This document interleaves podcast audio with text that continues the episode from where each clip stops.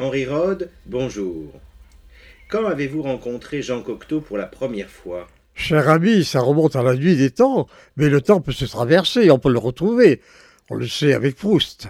Bon, eh bien, j'étais étudiant à Paris, je descendais de mon domicile qui était situé euh, dans la rue des Petits Champs, le passage Choisel par là, et j'ai descendu de rue Montpensier, et j'arrive devant la comédie française pour voir le fameux buste de Musset et qui était réputé comme une horreur avec son remplâtre de, de, de palme, de quelque chose d'un rococo infini. Et je disais en effet, quelle horreur Et tout d'un coup, il y avait une conduite d'eau qui traversait le, trottoir et qui éclate. Et de cette conduite s'échappe un jet de perles, d'eau vraiment fascinant et brillant, comme une queue de pan. Et au milieu de cette queue de pan, je vois un homme, un homme vêtu de blanc, avec les manches retroussées sur les manchettes, euh, une cravate éblouissante, un teint de terre brûlée, l'air d'un chef aztèque, avec une longue figure en hauteur, et qui rappelait un petit peu à la fois celle d'un récrac et d'un chef aztèque. Voilà. Et alors, euh, cet homme vient jusqu'à moi, évidemment euh, un peu mouillé, et il me dit, je vois, vous admirez cette horreur, un jeune homme comme vous, alors je dis pas du tout, ce buste-là, à la mémoire de Musset, c'était usurper la valeur véritable de, de Musset, qui était un être désespéré, qui était un être plein. Ah, vous avez raison, mon cher. Parce que Musset était quelque chose de vraiment extraordinaire, quelque comme la chérétrice hélas. Et j'ai lu tous les livres, donne le ton de ce désespoir. Alors, je suis pour la suppression de ce. De ce... Vous vous intéressez dans au statut? Euh, oui, dans une certaine mesure, mais enfin, j'allais voir les antiques du Louvre. Euh, alors, elle m'a dit, vous avez un moment pour parler parce que je vois dans vos poches deux volumes. Oui, à ce moment-là, vous aviez deux livres de gîte qui sortaient de vos poches. Prétexte oui, divers. Le prétexte divers, oui. Alors, elle me dit, vois, vous aussi, vous, vous aimez celui qu'on appelle parfois le contemporain capital. Je dis absolument, Gide et, mon grand auteur, si vous voulez, l'auteur que je préfère parmi tous. L'individu en question me dit Quoi Vous donnez dans le panneau de ce que tout le monde pense. Non, je ne pense pas que tout le monde aime Gide. On sait les querelles qu'on lui fait. Mais il fait partie de mon panthéon personnel, des livres que je lis couramment avec beaucoup d'autres, modernes. Il m'est difficile de vous les énumérer ici, même si ça vous intéresse. Alors, euh, l'individu me dit Écoutez, je suis de passage à Paris, je surveille des travaux, je vais installer dans le quartier très prochainement. Mais quand je viens à Paris, je descends à l'hôtel du Louvre, qui est en face, vous le savez. Alors, voulez-vous venir prendre un verre avec moi à l'hôtel du Louvre? Je lui dis, pourquoi pas, on pourra parler, de... vous pourrez m'interviewer, je lui dis comme ça. Il me dit, j'espère bien. Alors, nous arriverons donc à l'hôtel du Louvre. Je pensais, moi, qu'il y avait un bar où nous allions prendre une consommation tout en discutant. Mais mon interlocuteur, mon inconnu, me dit Nous allons monter dans la chambre, nous serons plus tranquilles. Alors, il fait monter après nos des rafraîchissements et on commence à parler. Mais je lisais, vous, voilà, en dehors du gîte. Alors, je dis Eh bien, je vais vous dire, je lis tous les romanciers contemporains, Giraudoux, euh, Colette, bien entendu, Julien Gris, je lis en fait des tas d'autres, vous voyez, tout ce qu'on. Tout ce qui est le meilleur, attention, Valro, Malraux, ce sont les consciences. Malraux et Bernanos sont les consciences de, l'époque qui mettent en garde contre le fait que certains événements politiques nous retirent notre liberté. Alors ce sont les chiens de garde, en quelque sorte, les chiens de garde du génie, qui font qu'ils sont contre la montée du nazisme. Mauriac aussi.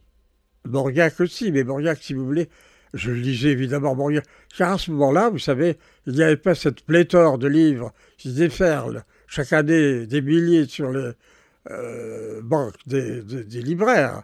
Il y avait euh, le prochain Mauriac, le prochain Giraudoux, le prochain Colette, le prochain, euh, etc.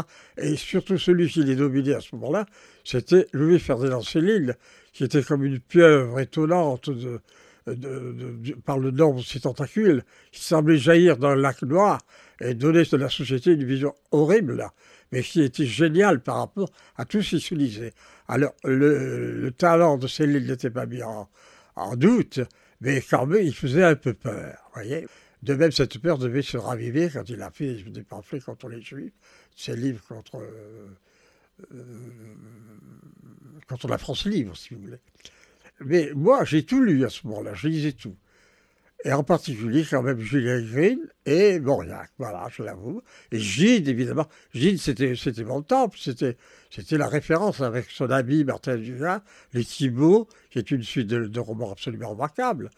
J'étais pris dans cette espèce de cercle d'enchantement, j'étais dans le classicisme absolu, avec euh, euh, des espèces d'entourloupettes jouées à la morale, ce qui me plaisait aussi.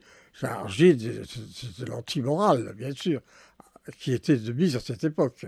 Et puis, alors, euh, il serait trop lent de vous énumérer tout ce que j'aimais, puisque je lisais jusqu'à Thomas, vous voyez.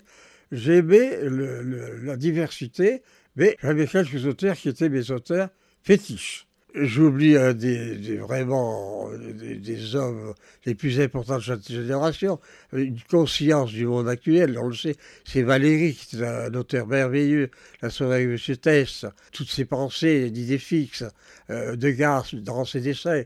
Là, il y a l'enchantement de l'écriture qui parfois rejoint Cocteau. Mais c'était Valéry, un monument de, de valeur intellectuelle qui signerait même André Gide. C'est tout dire. Et dans cette intimité de cette chambre, euh, aviez-vous deviné que c'était Cocteau avec qui vous parliez? Eh bien, je ne me le demandais pas. Voilà. J'ai trouvé que l'attitude de ne pas savoir était commode.